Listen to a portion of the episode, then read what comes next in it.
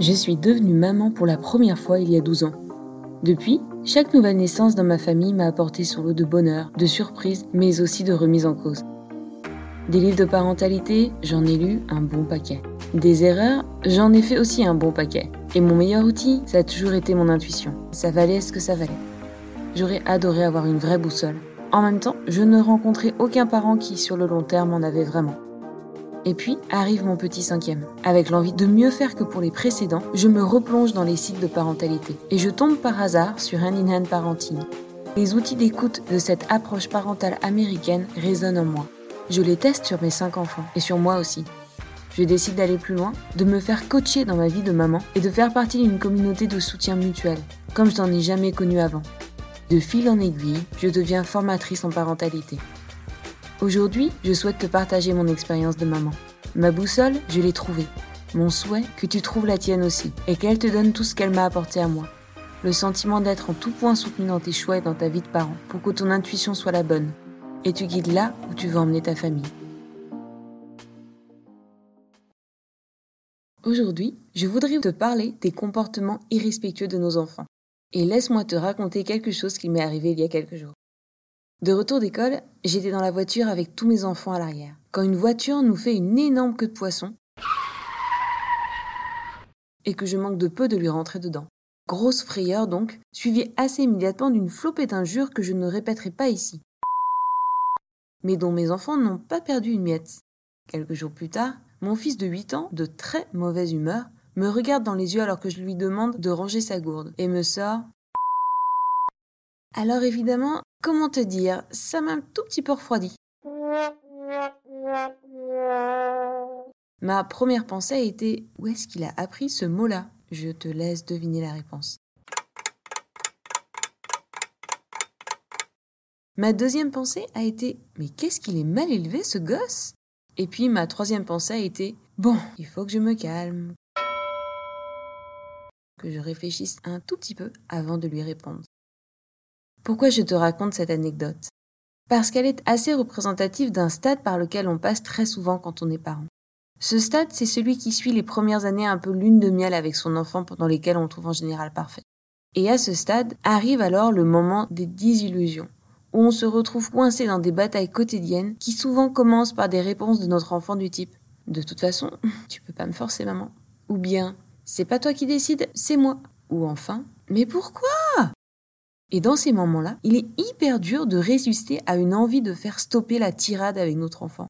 Ou bien de se lancer dans une grande leçon de morale qui, on le sait, tombe bien souvent dans l'oreille d'un sourd. De la même façon, dur de ne pas nous-mêmes nous énerver et réagir en perdant un peu les pédales et bien sûr en culpabilisant après coup. D'autant plus qu'on le sait bien, s'énerver dans ces moments-là ne sert pas à grand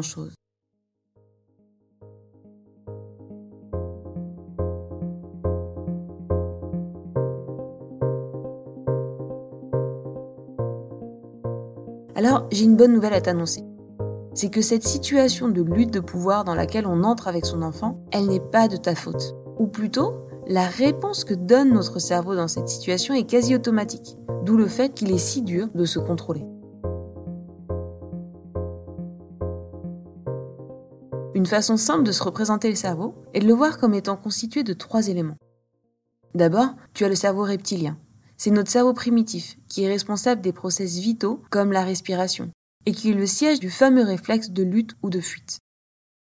Ensuite vient le cerveau limbique, qu'on peut appeler le cerveau des émotions, dans laquelle se trouve l'amygdale, qui joue donc un grand rôle dans nos réponses émotionnelles et donne à tous nos souvenirs leur saveur émotionnelle. C'est une partie ultra importante, car elle joue un peu le rôle de radar en continu, pour déterminer si on est en sécurité et si on est bien entouré. Enfin, le troisième élément, c'est le cortex, là où se trouve le siège de notre pensée, de notre raisonnement, et qui nous permet de nous montrer conciliants, raisonnables, réfléchis. Quand on est dans une situation de contrariété ou de stress, ce qui se passe, c'est que l'amygdale, donc le cerveau des émotions, déconnecte le cortex. C'est pour ça que dans ces moments-là, on peut faire le meilleur serment du monde à notre enfant, en fait, son cerveau ne pourra pas l'entendre. Et de la même façon, nous aussi, notre cortex à nous est déconnecté ce qui implique qu'on dise des choses qu'on aurait préféré ne pas dire, un peu comme moi dans la voiture, et fait des choses qu'on regrette après. Nos enfants et nous-mêmes, on fonctionne bien mieux quand on se sent en lien avec les autres, quand on a ce sentiment de sécurité et de paix intérieure, alors on est beaucoup plus accommodant et beaucoup plus ouvert à l'imprévu ou à la nouveauté. Et c'est valable pour tous, les grands comme les petits.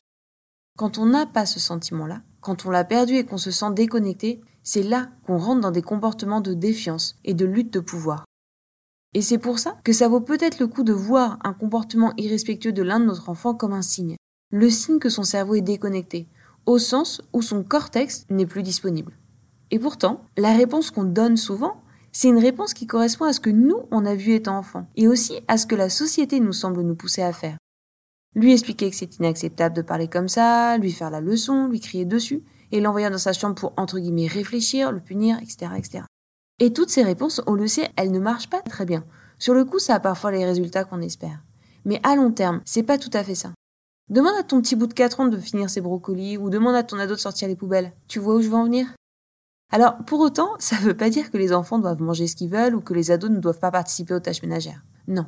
En revanche, si les approches un peu à l'ancienne ne portent pas leurs fruits, il est peut-être temps d'explorer quelque chose de différent.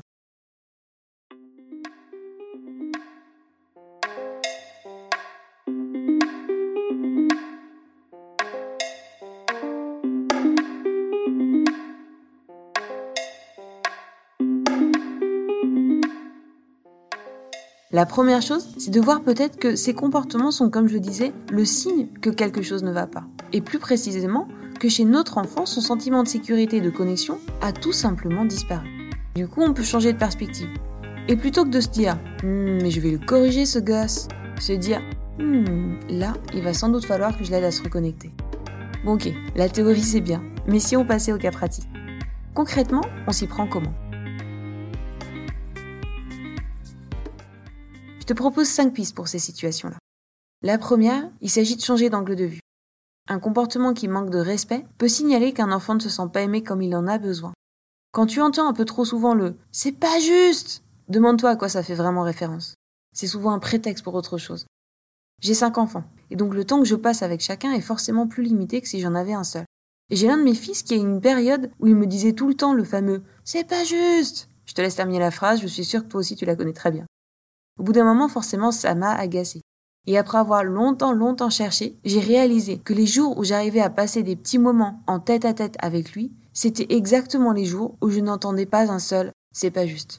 À méditer, non? Deuxième piste. Poser une limite et accueillir la frustration qui va arriver. Alors quand notre enfant se montre irrespectueux, il arrive parfois qu'il faille poser une limite, avec fermeté, mais chaleur et respect. Et poser une limite à un enfant, qui va bien sûr se montrer très énervé et récalcitrant, ce n'est pas ce que j'appelle moi une lutte de pouvoir. Car l'enfant dans ces moments-là, il va sans doute hurler, s'énerver, pleurer, même transpirer. Ce qui se passe alors, c'est avoir non pas comme une simple crise de colère, mais aussi comme un nettoyage émotionnel. C'est comme si la limite posée à l'enfant lui donnait enfin une bonne raison de se libérer de tout ce qui le frustre en lui. Notre rôle à nous, dans ces moments-là, il n'est pas très facile. Il n'est pas nécessaire de beaucoup parler, juste d'être présent et de croire dans le fait que même s'il vit un moment compliqué, c'est un super gamin.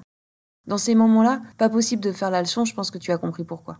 En revanche, plutôt que de parler à son cerveau cortex, adresse-toi à son cerveau limbique pour lui faire comprendre qu'il traverse un ouragan, mais qu'il est safe avec toi et que tu es bien là avec lui.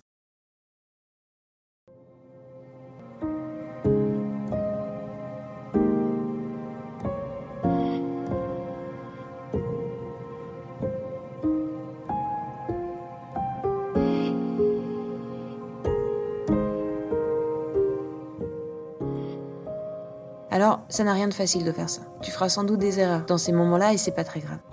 Mais après coup, observe ce qui se passe chez ton enfant. Après ces moments, souvent, on ressent que le lien qui nous unit à lui s'est renforcé. C'est assez magique.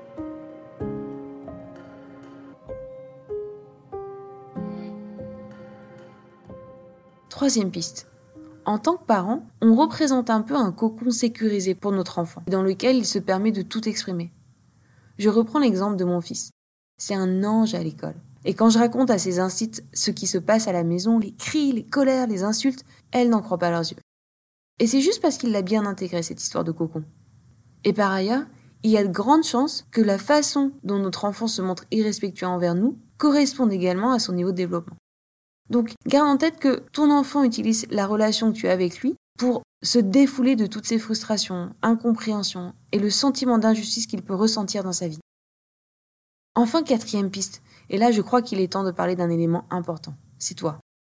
Même quand on connaît le fonctionnement de son cerveau et le fonctionnement des émotions chez nos enfants, on ne devient pas soudainement capable d'encaisser toutes ces situations. On a tous besoin d'avoir dans nos vies quelques personnes vers qui on peut se tourner pour vider son sac, voire hurler son sentiment d'exaspération. L'idée, c'est de pouvoir réfléchir à des choses comme OK, si moi je m'étais comporté comme ça enfant, il me serait arrivé quoi? Ou si je pouvais parler au moment où mon enfant est irrespectueux vis-à-vis de moi, qu'est-ce que j'aimerais lui dire? Qu'est-ce qui me passe par la tête? Ou enfin, mais à qui me fait penser mon enfant quand il est comme ça? Dernière piste enfin. Il y aura des moments où en début toutes ces pistes que j'ai partagées avec toi, ben ça ratera. Il y aura à nouveau des punitions, des carottes utilisées pour faire cesser le comportement. Et c'est normal. C'est dur de sortir de ces schémas qu'on voit en permanence autour de nous.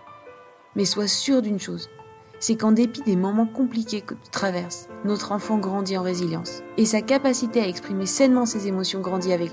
Il s'agit d'un travail d'équipe à faire à deux, avec son enfant. Il n'y a pas de parent parfait ni d'enfant parfait. Et c'est très bien comme ça. Certains jours, quand j'entends le mot de la part de mon fils, je réagis plutôt mal.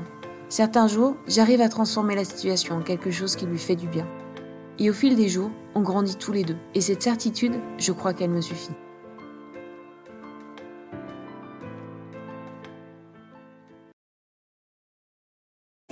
Si cet épisode t'a plu, je t'invite à t'abonner à mon podcast pour être informé des prochains épisodes. N'hésite pas non plus à le partager avec les parents de ton entourage, si cela peut les aider. Et si enfin tu souhaites en savoir plus sur les outils d'écoute de l'approche parentale Hand in Hand Parenting, je t'invite à me suivre sur Instagram ou Facebook à Hand in Hand avec Sophie. Tu y retrouveras mes anecdotes et découvertes de maman autour de la parentalité, ainsi que les ateliers de parentalité en ligne que je propose. À bientôt!